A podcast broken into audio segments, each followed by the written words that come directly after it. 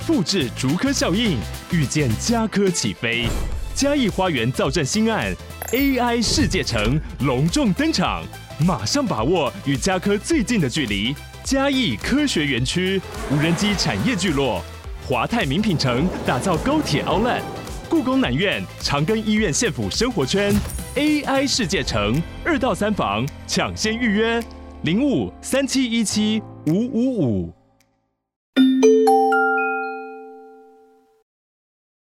嗨，大家好，我是飞马。黑色猫叫声现在于 First Story 以及 Spotify 等平台上开启了会员赞助喽。感谢听众们的支持与鼓励，之后将会带给大家更多精彩的故事。加入会员除了能给予大大的支持外，每周更有会员专属故事以及故事后的唱名感谢哦。心动不如马上行动。飞马好物推荐，你知道目前风靡全台的鲜体茶饮是什么吗？那就是七日鲜。说起七日鲜的来头可不小，是由中山医学大学附属医院林荣志主任所开发，且经过万人健康见证的好评推荐哦。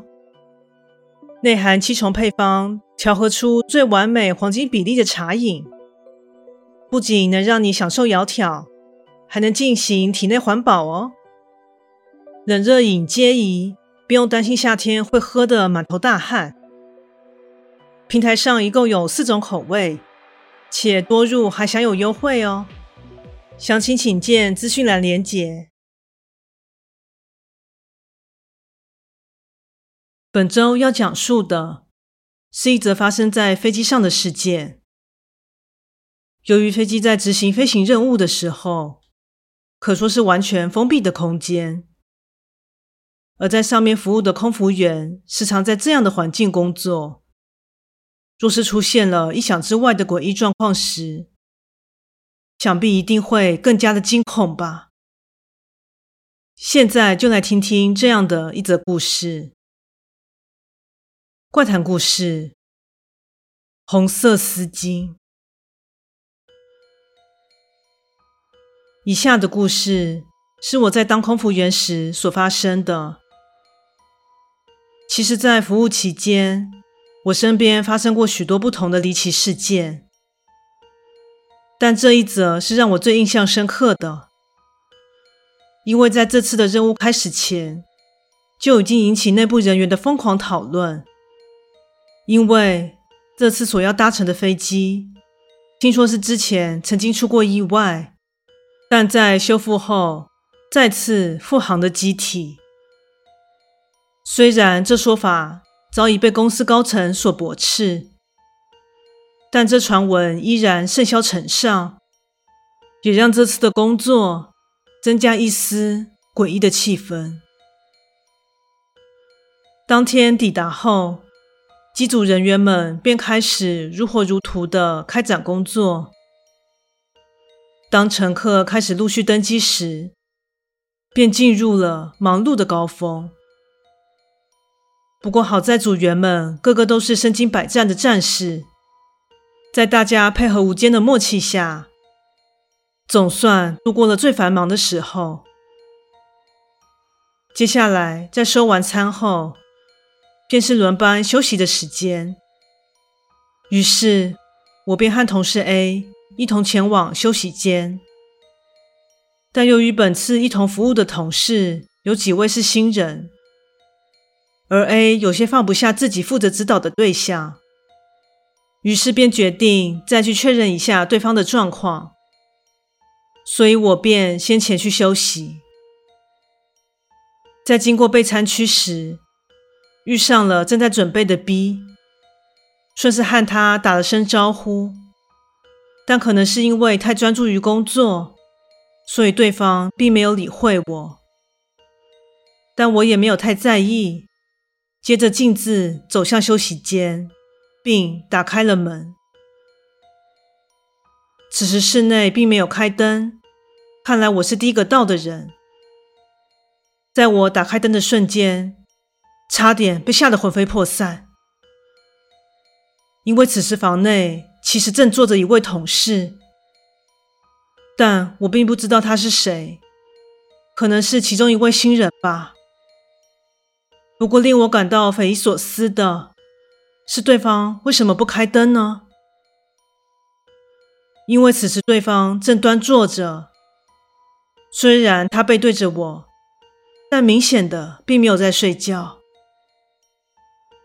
平复了一下心情，我试着和对方打招呼，但他并没有任何反应。看来今天的工作强度似乎是太强了。不只是刚刚的 B，连现在的新人也这么低迷。不过回想起来，当初入行的前几趟任务，也是让我忙到快往生了，所以相当能够理解这位后辈的心情。我找了靠近门边的位置坐下，本想说来眯一下眼睛好了，但正当我刚坐定后，那位后辈似乎微微的转向了我。之前我还没注意，但此时我仔细观察了一下对方，发现他的皮肤意外的惨白，而且脖子上是系着一条红丝巾之类的吗？正当我这样想着，此时后背的脸已明显的。朝我这里看过来，此时我突然感到一阵恶寒，四周的空气感觉顿时降了好几度。此时的我猛然起身，打开门离开了休息间。就在我经过备餐区时，A 正好迎面朝我走来，并跟我说：“B 正在找我。”是吗？可是刚刚在这里，我有遇上他啊，叫他还不理我哎。他刚刚才从休息间出来而已，你不可能在这边看到他啦。不过没差，问题已经解决了。话说，刚刚看到你朝厕所走去，结果竟然在这里遇上你。可能是我看错了吧。A 的这番话让我一头雾水。不过既然对方已经来了，两个人也可以壮个胆吧。所以便和 A 一同回到了休息间。结果让我害怕的一幕来了。刚才明明开着灯的休息室，此时却是一片漆黑。但我明明才刚离开，和 A 说了不过几分钟的话。况且这段时间我也没见到那位后辈走出来啊。打开灯后往里面确认，环视了一圈，没看见任何人影，却在方才那位陌生后辈所坐的位子下方，发现了一条不知是谁遗落在地上的。红色丝巾。